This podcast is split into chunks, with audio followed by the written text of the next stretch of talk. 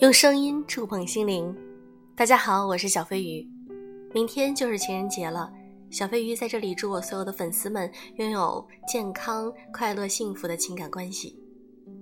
其实，在感情中，女性很多可能会比男性更加的感性，所以呢，可能在关系中容易出现一些问题的时候，女性更多的会焦虑。在心理学中啊，有一句话叫做“谁痛苦谁改变”。其实对于女性来说，那我们应该更多的去把呃我们的关注点放在生活中，放在我们的工作中，或者说让我们自己能够有更多的实力去赚更多的钱等等的，或者去享受生活。那我觉得精力用在其他的方面多一些，可能分给情感的就会能稍微的少一些。那可能在情感关系中就容易更加的理性一些。今天我和大家分享一篇文章，来自于水木丁。在感情上，为什么女人比男人更容易歇斯底里？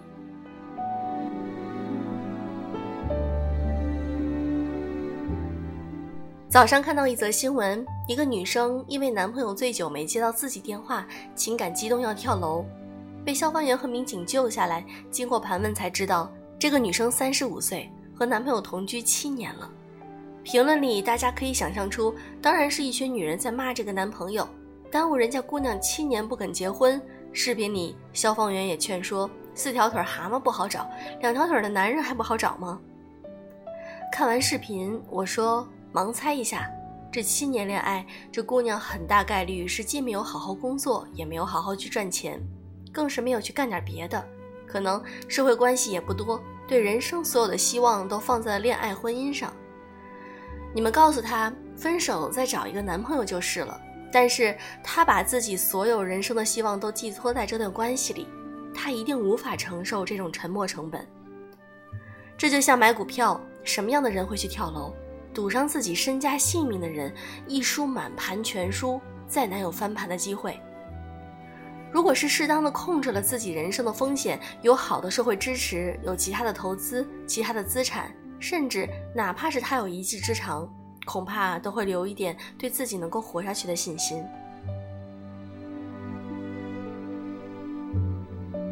我们社会流传着一句话：“爱情是女人的全部，只是男人的一部分。”虽然这是一句毒鸡汤，但很多孩子就是这么从小被教育长大的。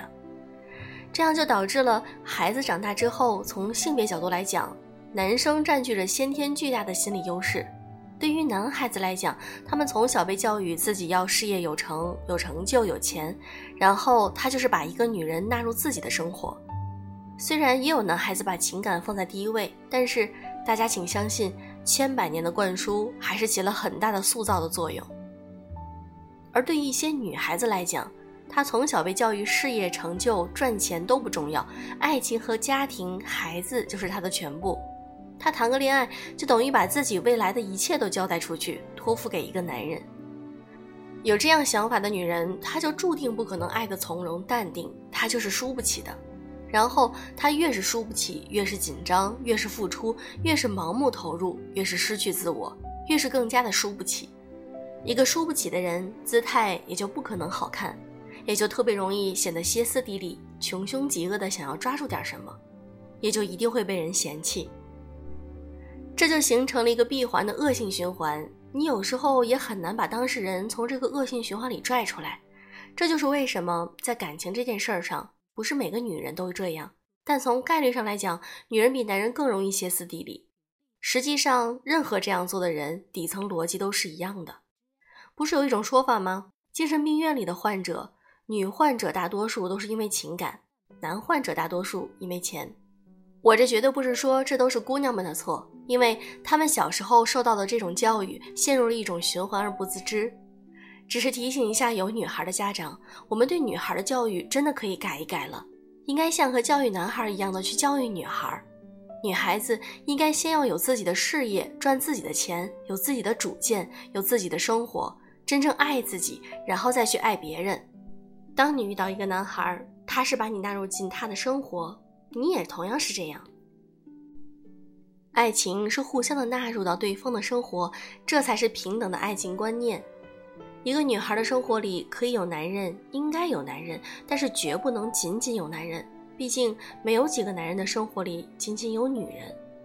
也许这样教育出来的女孩，在感情路上遇到一些坎坷的时候，遇到极大的痛苦时，还能挺过来，不至于一个想不开就从楼上蹦下去。她在生活的方方面面得到的肯定和认可，可以给她足够的心理支撑，因为她知道自己的人生真的不是一无所有。